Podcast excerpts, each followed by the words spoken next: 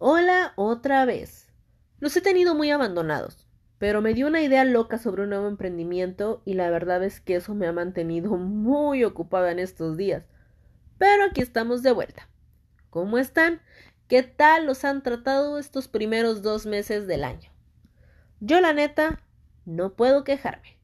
El año empezó bien, me encuentro bien de salud, no me falta trabajo y me siento bastante tranquila aunque desde el año pasado tomé la decisión de esta vez sí ir al psicólogo y es por eso que me tomo el atrevimiento de narrarte esto.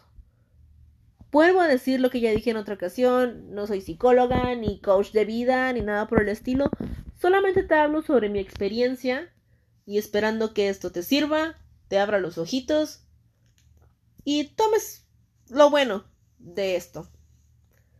He tocado estos temas con algunas personas y siempre me dicen ¿Pero por qué? ¿Lo necesitas? Tuviste una infancia casi perfecta y tus padres siguen juntos. ¿Por qué irías al psicólogo? Y pues sí, tienen razón. Si bien nunca tuve carencias, siempre fui una, una niña feliz, perdón, y rodeada de mucho amor, eso no significa que no tenga uno que otro problema o que no haya cosas que me agobien y me hagan los días pesados. Empezamos por la parte de la familia. Maldita sea. Se empeñaban en decir que yo era una persona floja, que solamente me gustaba la fiesta, que la carrera que había escogido me mataría de hambre. Peleaban por la relación que tenía yo en aquellos días. Ni siquiera mis padres eran tan intensos. Siempre fui la mala influencia para todos. Y bueno, la mejor manera de callarles el hocico porque esa es la mejor manera en la que lo puedo decir, fue que esta mala influencia terminó la universidad, se tituló y ahora no vive bajo la falda de sus padres. Soy una persona totalmente independiente. Sigamos por las amistades que me rompieron el corazón. Porque claro que una amistad también te lo puede romper.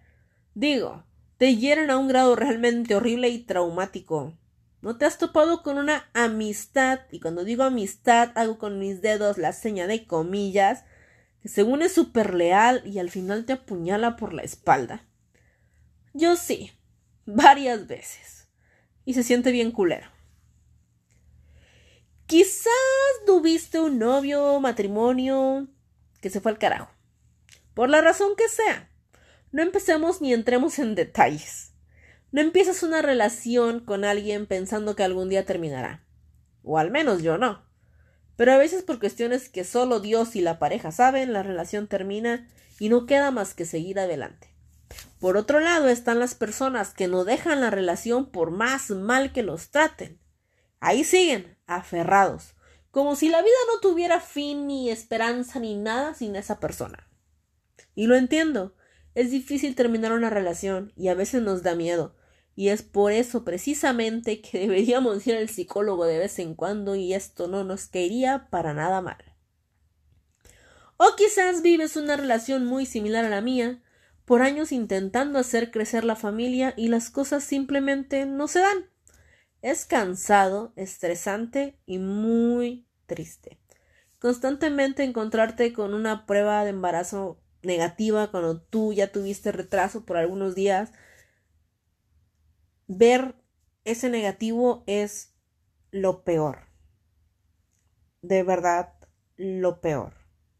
La constante presión de la gente puede llegar a ser bastante agobiante y molesta. Te preguntan ¿Y para cuándo el bebé? Como si de enchilada se tratase.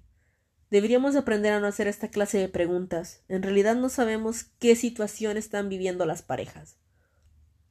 No somos perfectos, y estamos muy lejos de serlo. Y puedo decir que jamás lo seremos. Y eso no es necesariamente malo. Por el contrario, ¡qué chingón! ¡Qué hueva que todo nos saliera siempre perfecto! Creo que nuestra vida no tendría ni una aventura y mucho menos historias graciosas que contar. Los psicólogos no son para la gente loca.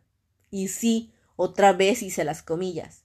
En alguna ocasión platicando con alguien sobre esto de las terapias, me dijo pero ¿por qué está así? Hablando de alguna persona en específico.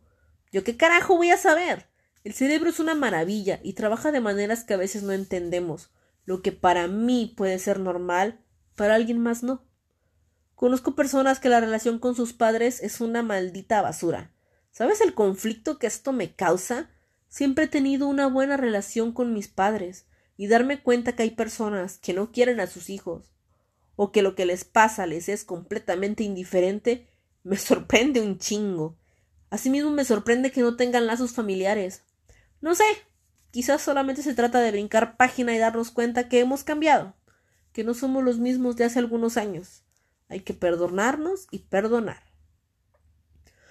No tengan miedo de hacerse responsables de sus emociones y su estabilidad. No tiene nada de malo asistir con un profesional. Nos puede asustar y quizás será difícil, pero les aseguro que los cambios siempre valdrán la pena. ¿Y tú? ¿Eres responsable de tus emociones?